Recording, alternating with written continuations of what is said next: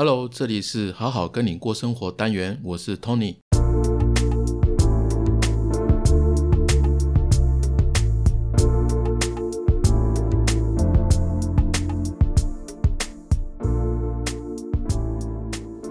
嗨，你最近好吗？本集的文字版会放在好好听你说的官网，里面有所有 Podcast 内容，还有职场、生涯及自我探索的实用文章跟建议阅读的书籍。欢迎大家一起用听笔记的方式学习心理学，成为更好的自己。在 Google 搜寻“好好听你说”，就可以找到我们的官网。另外，如果你对自己的生涯方向有困惑，我也有提供线上一对一的咨询服务。依照你的需求，依照你的问题，提出相对应的策略建议，还有行动方案。有需要的朋友，欢迎私讯我哦。首先来讲一个事情哦，大概两三个月前哦，某个品牌的客服哦，因为在网络发言不当，然后在 FB 的几个网络行销的社团热烈的讨论哦，然后其中呢，我看到有一篇哦，突然跑出一个所谓的专家发表了一篇文。这个人说自己是某大学的心理系毕业哦，说自己略略懂心理学哦，所以想要来客观的分析一下这个人呢。然后呢，他的这个贴文呢，字里行间哦，用词啊非常小心翼翼啊，看得出来他是小心翼翼啊，可能想要别人觉得自己他觉得他很谦虚哦，还是怎么样？但是呢，他又想表现自己很厉害。可是其实对文字敏锐的人哦，都看得出来了。他就说呢，这个客服小编啊，可能是什么什么症，我也忘了他说什么，因为隔了太久了。不过我一直记得这个贴文。讲到后面，他给人家贴一个标签哦，说了一些专有名词哦。最后结尾呢，还建议人家哦，说，诶，如果要去找什么智商所的话，他这边有推荐几家这样子哦。看到这篇呢，我整个火大，你知道怎么会有这种人哦？我觉得这这个人才该去看什么精神科啊！真的，心理学不是给你这样用的，不是拿来对人家对任何一个人不管是呃陌生人也好，网友也好，各式各样的人也好，不是拿来对人家冷暴力、对人家霸凌的，你知道吗？为什么一开始要讲这个？我觉得很有必要，就是一般大众啊，就像我跟你，我们在接触心理学哦，不管你是从哪方面去接触的。可能自己看书也好，网络爬文也好，上课听讲也好，各式各样的，或者是听我的 podcast 也好，各式各样的都是。我们应该要正确的理解，心理学是被用来帮助人的。它其中有很多的名词，我们应该抱着什么样的态度去了解它的意义啊？就是如果没有正确的态度，我们会不知不觉的失去很多，比如说探索人的可能性啊，比如说共情的能力等等。这些心理学专有的名词啊，它是为了对人的某一个行为现象啊，或者是他心理过程的描述而需要被发明出来。因为发明出来是为了要让人家来使用它，去更多的理解自己。理解什么呢？就是理解为什么会这样啊，为什么会那样啊。这实际上，我们当我们讲这些心理学的名词的时候，它的目标是为了要帮助自己或别人成长的，帮助你去了解自己。去多一点理解，然后还有对内心进行探索的，它是它是一个工具哦，就是在你经过觉察之后，发现了，然后知道了，然后理解自己情绪感受的这个基础上哦，去看到自己有更多的选择，然后为自己做决定，你是要做调整呢，还是你要保持原状呢？都可以，这个是一个个人心智发展的过程哦，所以。所有的这个心理学的名词，或者说整个知识哦，不是用来评价或者是定义自己或者是别人是哪种人，不是用来这样子的。很多人会以为哦，就是一旦知道某一个心理学的名词，譬如说我们今天要说的回避型依恋、安全依恋、矛盾依恋等等的，就会想要分析别人的行为模式啊、思维模式，然后给人家贴标签。其实这个是要小心的，标签其实。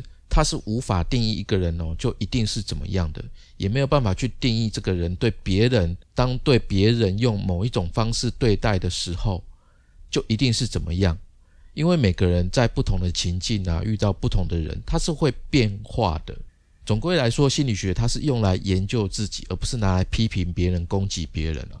所以，就算有些名词它听起来感觉不好，譬如说像回避，回避这个词很容易联联想到。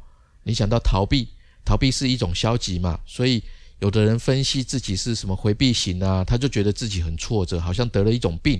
可是他不是这样子的，它是用来理解自己或者是别人为什么在这个情境之下，在这个此时此刻要用回避的方式来保护自己不受伤害。可能他真正内心渴望的是什么，或者是他是害怕的是什么？我们是用来这样子做自我探索的。所以，真的心理学不是给刚刚开头讲的哦那个人哦，你这样用的，拿来对别人冷暴力啊，对别人霸凌的，就好像你你今天在种族歧视一样，你这样随便乱讲哦，只会自曝其短。所以我一开头就要特别讲这件事情哦，就是说我们在学心理学这个东西哦。要小心，不要学一学，然后去去伤害别人，给人家贴标签啊。最后呢，这个都会回归到自己，只会害到自己，这样是不好的。好，前面大概大概就是这个样子。进入今天的主题，我们刚才已经讲了，要回避型依恋。上次我们有说要做一集啊，来介绍一下这个名词哦。当另外一半对你忽冷忽热哦，你退一步他就追，你进一步他又退，明明在意你某些事却又不说出口，明明很爱你却又很少表达，甚至不表达。对你的爱呢，经常用回避的态度啊，但其实呢，他又蛮依赖你的。哎，怎么毛这么多啊？哦，可能你这样会这样子想哦。这个回避型依恋呢，它就是一个标签哦。从学术上简单来说，什么是回避型依恋哦？这个先解释一下依恋这个意思哦。依恋是说一个人对某一个特定的人或者是个体，比如说可能动物啊，或者是或者是某个物体也好。去长期的、长久的、持续的一个情感维系的方式哦，这个叫依恋。如果是回避型的人哦，当你和你亲密的人相处的，你你内心其实是非常渴望这段关系，你是有渴望的。那回避型依恋呢，它是体现在关系上面，它不是病，它是一种特质，我们也要注意它，它不是呃回避型人格障碍 A A P D 的一种。呃，很多人把这个名词跟概念搞错。A P D 它是一种精神疾病，回避型人格障碍它是一种精神疾病，但是回避型依恋它不是哦。回避型依恋呢，可能只是因为过往的在这个成长经历当中啊，亲子关系中的一些需求、情感的需求，他得不到回应，或者是得不到满足，他就有失落。那失落呢，就会启动一个你内心的心理保护机制嘛，来保护自己不受到伤害，告诉自己，哎，我很好，我很好这样子。所以。长大后啊，你内心就算是对这段关系是渴望的，你是爱对方的，可是当你跟伴侣相处的时候啊，你表现的好像这段关系对你来说没那么重要，没那么在意。而有的人看起来会好像特别的独立自主哦，但其实呢，他背后哦是想要待在自己的舒适圈哦。久了之后呢，他的另外一半会觉得哦，一直走不到他的心里面哦，他会感到很挫折，也很会很困扰。很多人是这样子走不下去的，呃，两个人要走不下去了嘛？那回避型依恋的人，他会觉得这段关系有可能要结束的时候，他会告诉自己说：“哎，我不需要这段关系，我不需要对方也可以过生活。”那这样的一个跟他人相处的方式哦，心理学就把它叫做回避型的依恋模式。好，所以前面呢，我们先来介绍一下什么叫回避型依恋。那么回避型依恋在亲密关系当中会有哪些？特征呢，或特或说表现方式呢？哦，你这样子的话，怎么去辨识他们呢？可能会有以下的几种。第一个是，就是前面有讲忽冷忽热，他们有时候会对你突然变得冷漠，不过这只是他们觉得舒服的一个相处模式啊。可能你们见面的时候啊，感情很热络啊，又抱又亲啊，感觉很亲密啊。可是，一回家在在 LINE 上面啊，对方突然觉得奇怪，怎么回一个哦，嗯，好，我到家了，谢谢，晚安哦，可能就这样哦，你会觉得哎，怎么突然变得好像切开一样这种感觉哦。那第二个呢是不主动也不确定，譬如说恋爱前呢，这个人他会内心哦的小剧场会告诉自己哦，我不能去主动表白，那万一对方拒绝了，那我有我会很难堪这样子，他们是这样想的。他们对于自己喜欢的人呢，是不敢主动去靠近的。他们需要先看到对方主动，然后他才会跟进。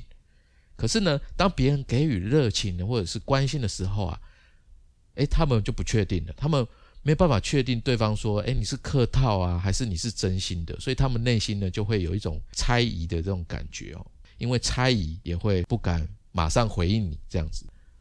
第三个是恐惧亲密哦，他们对过度亲密的行为其实蛮抗拒的，比如说牵手啊、抱抱啊、性行为等等的啊，甚至有时候伴侣对自己表达关心的时候，他们想要说哦够了够了，不要不要，这样子，他们对私人的空间哦的需求很高。这空间可能是一个呃实体的空间，或者是内心的空间。他觉得只要他们觉得太亲近哦，他们就会有一种好像被控制的这种恐惧感。他们不想要被控制，所以他会一旦发觉这件事情的时候，他会处于防御的一个状态，随时要把这个好像要把门关起来一样哦，或者是随时想要从这个关系当中去逃避、去离开。他们会这样子。那再来就是假性独立哦，前面有说看起来好像很独立哦，但其实他们是需要亲密关系的，只是常常压抑这个需要。尤其他们恋爱之后，他们脑中会有这个小剧场，就会说：“哎，不能太过依赖对方，不然分手之后会痛苦的很惨。”这样子，他们会有这样子的话，不断的去提醒自己哦。然后当另外一半哦真的受不了提出分手之后，他们也可能会觉得无所谓。告诉对方说好啊，不行就分啊。听到的人真的这样子回答的这个人呢，他会很容易生气，又很容易有挫折嘛。可是其实他内心其实是感觉很痛苦。然后再来还有一种比较特别，他是感觉很像水性杨花或者是花花公子之类的哦，他就是一直在寻找亲密关系哦。这个人可能他就是一直单身，或者他交往的时间哦间隔很短，或者是他今天就跟你撩一下，然后。他就不见了。他们一开始在谈恋爱的时候会有很高的投入啊，会有很高的热情哦。可是这个热情呢，这个投入呢，一旦在你们的关系进入比较稳定的这个时候啊，他就开始冷漠，他就开始退缩，然后想要用各种方法去逃避进一步的发展。很多人会说啊，这不就是花心吗？你可以这样讲，不过它其实背后是对应这个亲密关系的一种一种习惯反应。然后再来一个叫做沉默回避。这个比较偏向社交场合，在社交场合里面哦，他们下意识会，呃，比较沉默，话不多，因为对表达自己的想法比较没有自信啊，所以宁可不说话啊，以免说错话这样子。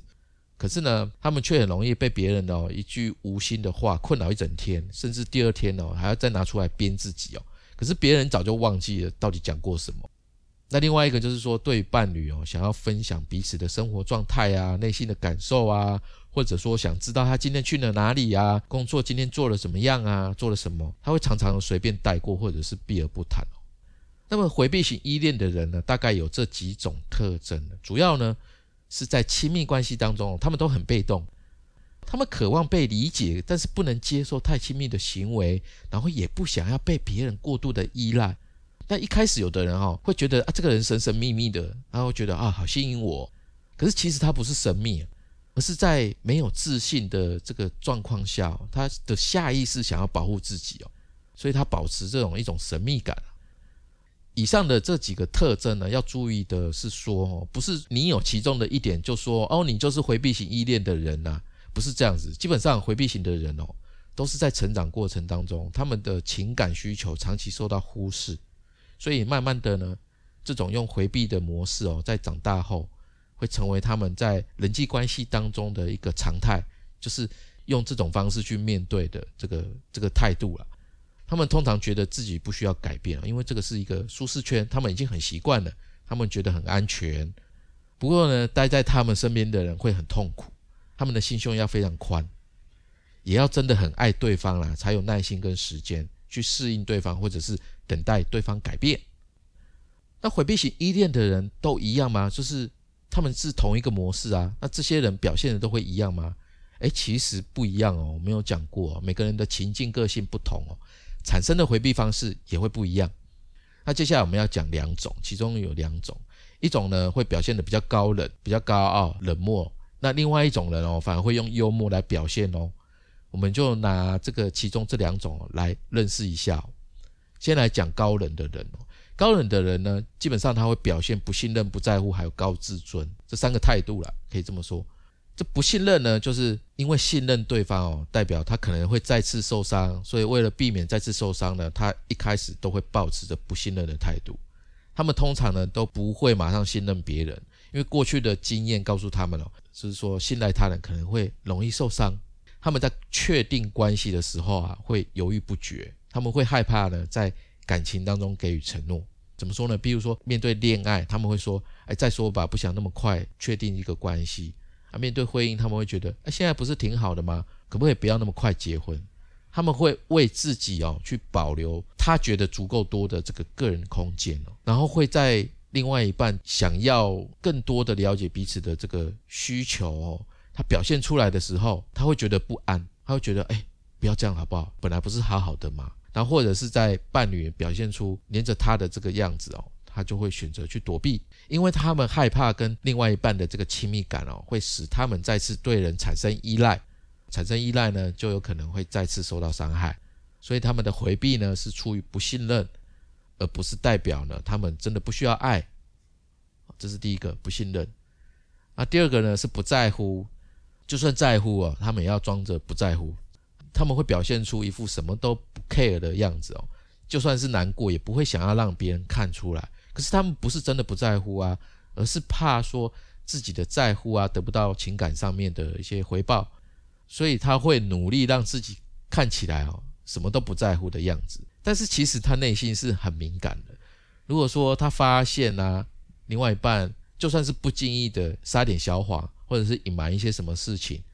或者更严重的，他有一些背叛的行为啊，被绿的之类的，他们会感觉到自尊心很受打击哦，觉得自己又被忽视了，所以呢，他们宁愿用不在乎的方式来保护自己。再来最后一个是比较高自尊，高自尊的意思呢，就是他想要看起来自己很独立、很强大的这个样子哦。这些人比起在社交。圈当中获得肯定哦，他们会比较聚焦在工作上面的表现，让自己的能力变得很强、很厉害。他们同时呢，也会希望自己呢比伴侣，他是那个提供对方协助的人，在各式各样的方面，比如说介绍人脉啊、指点人生方向啊、给予工作建议啊，或者是生活当中大大小小的事情都我来做，我来照顾你，好像很厉害、很强一样。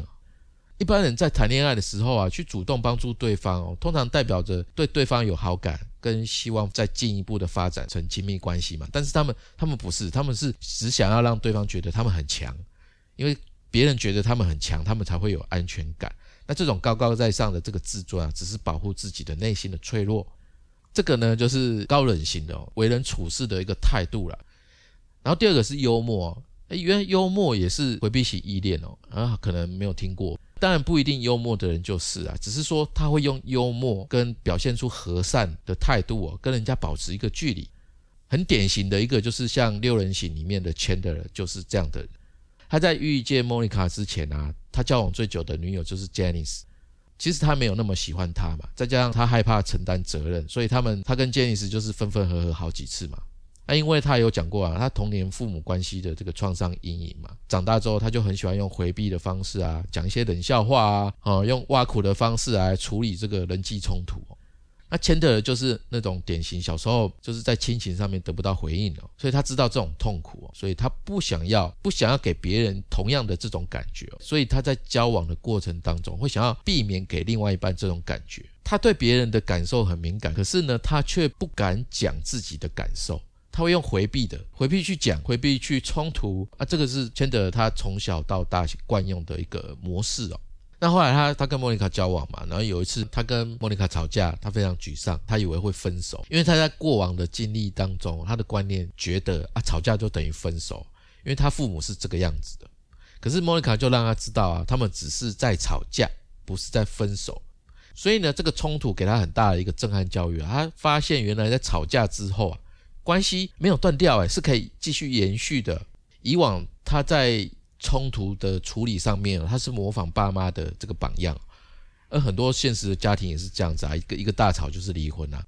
千德的小时候也是这样子啊。那这些经验让他觉得哦，冲突这件事情他自己没有办法面对，所以呢，他选择了回避。那千德的是这样子，很多人也是这样子。那可是跟莫妮卡相处，让他意识到冲突。原来也有其他的样子，他发现他自己可以选择自己要如何的去面对啊，就算他不知道怎么面对呢，也可以努力的向对方，向莫妮卡去表达正在努力想面对的这个态度哦。当他意识到这一点的时候，他的改变就开始。那么其实是这样子哦，就是每一种相处的模式啊，它都是有原因的。那我们愿意去多了解看看呢，其实就能够缓解哦回避型依恋另外一半所带给我们的焦虑跟挫折感。那前面两种呢，这个高冷啊，及幽默，它只是反映的外在行为。当然还有其他种，每个状况呢都不太一样。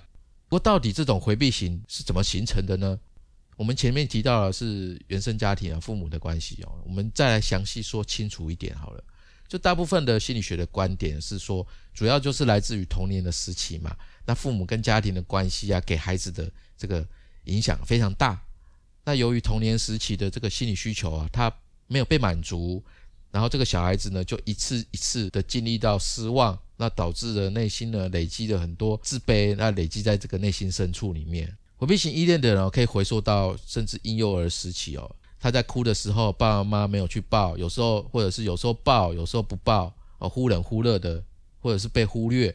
当父母一直忽略他们的情感需求的时候啊，久了这个孩子就不会再对父母轻易表达自己的需要。可是他内心还是希望被看见啊，他有这个渴望啊。那为了要平衡自己的这个内心的冲突哦，他们就会不断的去说服自己啊，啊，情感的需求哦不重要，我不需要，他不需要有人关心他跟在乎他。那这样的孩子去长大哦，他是不被看见的嘛，所以他对亲密关系的处理模式哈，就会倾向于用回避的方式。那可能他们自己也不知道，就是说他们内心是希望被人家关心、被在乎的，希望被人家认可、被理解的。只是说童年时期的这个父母啊，他们的忽视让他们内心自卑，然后他们很害怕再次就是长大后再次又遇到这样同样的事情。因为如果不被接受，他们内心就会很痛苦啊，很闷啊，所以他们需要自己的另外一半哦，跟自己的这个舒适圈，或者是说生活的节奏能够保持一致啊，他不愿意改变，他用自己觉得舒适的这个姿态哦，去去跟另外一半相处，然后他也希望说另外一半不要逼他们去改变，不要有情感的冲突，然后呢是以一种很平淡、很自以为的和谐的模式哦，一直相处下去。然后又希望别人能够懂他，能够愿意跟他这样子相处。好，大大部分的人哦，听到这里都会觉得，我的妈呀，谁要跟这种人相处啊？也太累了吧？怎么会有人要跟他在一起呢？哎，我跟你讲，真的，其实我觉得啦，世界上每一种人，每一个人呢，他都值得被爱。你不爱不代表别人不爱啊，因为有的人就爱这种若即若离的对爱，真的没骗你。其实反过来说。到底什么样的人适合跟这种回避型依恋的人在一起呢？网络上其实众说纷纭呐。网络上我发觉有一个说法非常经典跟精辟哦，他就是说哈士奇性格的人非常适合跟回避型依恋的人相处。哈士奇就是狗嘛，二哈。这里说的啊，不是叫你变成这个性格哦，性格是学不来的，不是叫你硬学，然后变成又贵又甜的，不是这个意思，而是说绝大多数的人哦，他们直到被分手的时候啊，被冷暴力的时候，才知道对方是回避型。那就算你是哈士奇啊，被分手也是会心痛的。所以这个意思哦，不是叫你变成这个性格，而是天生就是这个性格。所以我们要先明白这个比喻。如果你天生的性格就是有点像哈士奇哦，那就会比较适合相处啦，但也不见得能走一辈子啊，这很难讲，因为要完全看两个人的造化。不过这个二哈的性格啊是怎么样的，其实大家多多少少会有一些印象，因为你知道吗？就是他好像过他自己的人生，活在自己的世界嘛，然后有点厚脸皮、神经大条，然后乐观又自信，自己会找乐子的那一种。对生活很有好奇心啊，不按牌理出牌，让人家又爱又恨的，然后很天真的样子，性格很像小孩，可是有时候呢，他又像成熟的大人，看起来傻白甜，可是他其实又很懂你。这种人呢，完全能够满足回避型依恋的需求，因为回避型依恋的人，他回避不了这种哈士奇的他们的热情攻击哦。虽然他们会刀子嘴豆腐心哦，嘴巴希望你走开，可是那内心却会被这种异常的关注而暗爽开心哦。哈士奇的性格，他就是完全不怕这种对待啊，不管是冷漠啊、回避啊等等的，你再怎么排斥啊，那哈士奇就是有办法逗你开心嘛，那会让你很暗爽，然后你会很喜欢跟他相处。跟二哈的人在一起哦，他会给予回避型依恋的人高度关注，让回避型依恋的人呢，知道自己是对对方来说是有意义的存在，慢慢的、慢慢的就会降低他对关系的不确定。那为什么他是？那为什么哈士奇性格就可以呢？应该这么说哦，从本质上来看，回避型依恋的人呢，他内心都住着一个自卑的小孩。那这个小孩呢，他需要的是一个像。比较亲密的伙伴一样，是伙伴关系哦，能够陪他玩，给予他关注的爱。同时，你知道吗？哈哈士奇他就蠢萌啊，常干一些你不想他做的事情，然后为你的生活带来一些新鲜感哦。其实这个都是回避型需要的一些性格特点。那这些呢，扰乱他秩序的东西呢，会点亮他们的世界，会好像打开他们内心的开关一样哦。那如果你有一个回避型的另外一半怎么办呢？你又不是哈士奇，那怎么办呢？其实哦，每个人的成长过程当中都会遇到一些不如意的事情嘛。那小时候的事情，小时候的伤害，它是无法选择的，过去就已经已经过去了。当然，你现在你可以修补童年的创伤啊。所以，不管是不是回避型的，就是每个人都是需要决心的。你要用什么样的态度去过此时此刻跟未来？只是说回避型的人，他们的感情路啊，就比一般人还要难。但走出来了，他们会有很好很坚定的关系哦。那好。这边问题就来了，你你会说，哎，我不是哈士奇这种性格啊，我也不可能变成哈士奇呀。好，那我现在发现我自己的另外一半是回避型，怎么办？还很多人就会常常会怀疑自己啊，说啊，是不是我不够好啊？是还是我逼得太紧啊？等等等，他会很挫折哦。就是你努力的想要去做得更好，想要想办法讨好对方，可是对方还是一样，有时候真的很气馁。你会觉得说，那我们到底是不是在一起啊？我我希望你回应我多一点，这个要求很过分吗？他就会不断的自责，甚至我们可能会这样子做了。好，你需要空间，那我给你空间。可是结果呢？这只是短期的，就是说短期的的确能够缓解这种若即若离哦。可是你长期来看哦，反而加深回避型依恋的人哦，他相信用回避来保护自己免受伤害是对的，完全给对方空间也不行。那这样不行，那也不行，那怎么办呢？那如果你有个回避型依恋的伴侣，到底该怎么跟他相处呢？又怎么样帮他缓解这种回避的相处模式呢？其实还是有几个规则跟方式可以参考看看哦。但是有一个重要的前提是这样子的：你一定要先爱你自己，你不需要为他的改变去负责，因为最终要不要改变还是他自己。好，怎么样跟他相处啊？这有一个概念，就是说他有个舒适圈，对不对？就是让你呢想办法走进他的舒适圈，或者是把他的舒适圈扩大。他的舒适圈呢，不管保持不动或者变大呢，都要包含了你。这个是一个前提的一个基本概念。所以基本概念之下呢，你可以做的第一个就是肯定对方，聚焦在社交能力上面的肯定，用每一个小的肯定呢，来让他愿意多跟你交流，让他感到安全。因为他们基本上是很担心别人的否定嘛。所以你要让他知道，我觉得你没有比别人差，在我心里面呢，你的意见很重要，的表现很重要，你是很重要的人。我们这样的表态啊，我们这样肯定，不是用浮夸的那种套路说法，而是说你要有一种真心诚意啊。当他愿意跟你一起去做你想要做的事情，去想要去的地方，那可能逛街也好，或者是就是陪你也好，虽然他可能很勉强，但是还愿意的时候啊。你就要肯定他，你可以说，哎，你愿意陪我，我感觉真的很好，小小的一个肯定，但是是真诚的。或者你们日常生活当中的相处啊，有很多的身体接触啊，比如说拥抱啊、接吻啊，或牵手啊等等，小小的亲密亲密接触。这个时候呢，你要肯定他，你可以这样说：哎，这样牵、这样抱，会让你有安心的感觉，你很喜欢。或者他跟你讲几句啊，最近的烦恼，可能他没有讲很多，他就是透露一点。这个时候啊，你也要肯定他，就是谢谢你跟我讲，那我们去吃好吃的吧，我请你。就是让对方知道啊，各种小小的这个瞬间啊，会让你很开心，然后他也会被肯定。那这样呢，他就会有更多更多的这个社交的适应。啊，慢慢的把自己的舒适圈去扩大，这是一个方式。然后第二个呢是比较明确的说明的界限跟信任哦，要明确的去说明，就是你可能很多次哦会想要跟对方好好的进行一些心灵上面的交流啊，或者是说沟通啊，可是对方都消极的回避嘛，那消极回避你可能就会很气馁，会发脾气啊，或者是说好我不理你了，我不想管你，这是人之常情哦。不过呢，其实对方哦表达自己的情感，它是很难的，我们要先了解到这件事情啊。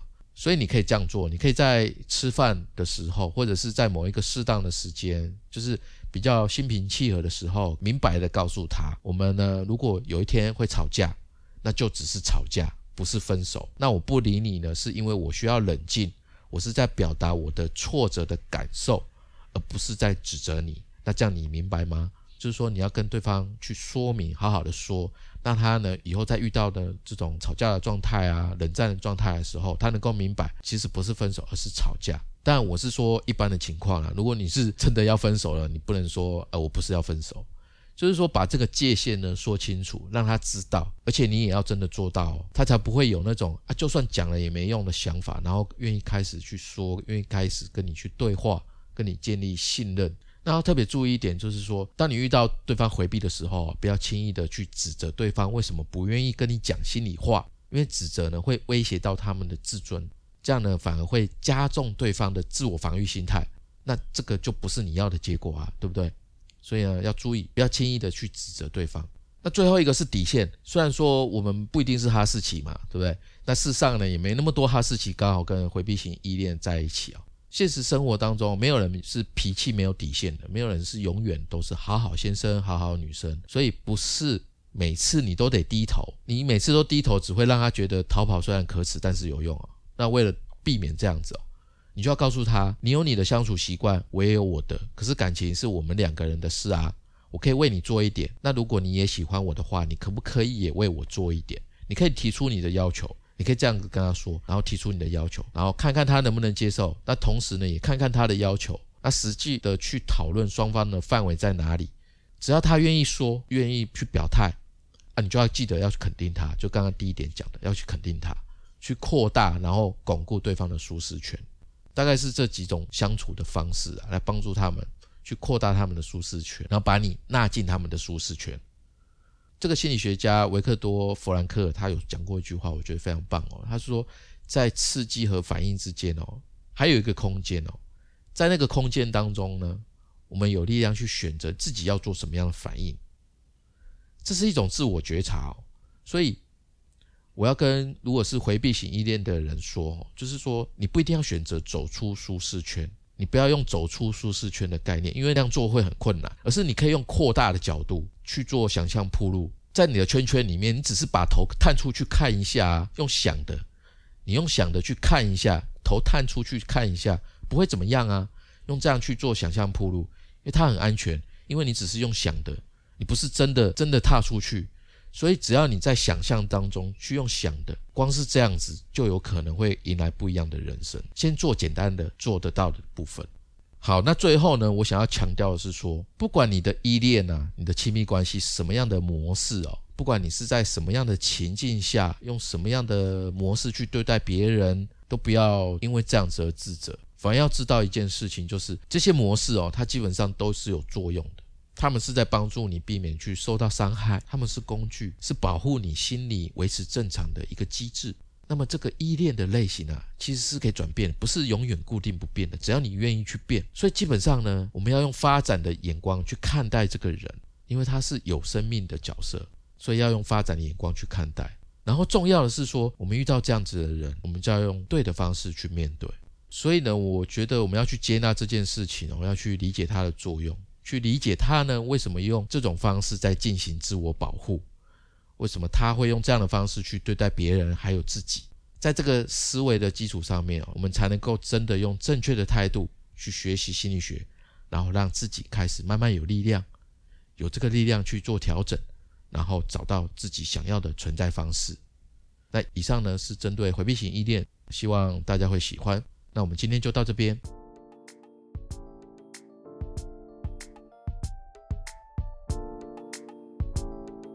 最后来讲一讲为什么我觉得每个人都需要学习心理学，因为我真的觉得它帮助我正确的、科学的、逻辑的来了解自己，并且能够对别人更有同理心。而且学习心理学可以让你在这个人云亦云的时代中不会随波逐流，反而能够在不确定性的时代活得更好。心理学涉及很多个人内心、生活及工作上的层面。它涵盖很广，也很专业。正因为专业性高，所以一般人并不容易学习。而正是因为这样，我才有用声音当做学习笔记的概念，创办了好好听你说这个 podcast 节目。当然，这个节目并不是要教会你什么，而是陪你看到你是怎样的自己。希望大家透过每一集的主题，跟我一起走进心理学的世界，成为更好的自己。如果我能做到。我相信正在听的你，一定也能做到，因为你就是你自己的主宰。希望你会喜欢我们的节目。如果你对今天这集有什么感想及回馈，或者认同我们节目的理念，我会非常欢迎你留下你的评价，因为你的支持是我做节目的动力。同时，我也想跟你说，你可以把任何一集分享给你最在意的人，或者你觉得很需要的朋友。你的一个小小举动，就有机会帮助到你的亲朋好友生活得更好。你现在收听的是《好好听你说》，每周三晚上七点更新。我们下周再见。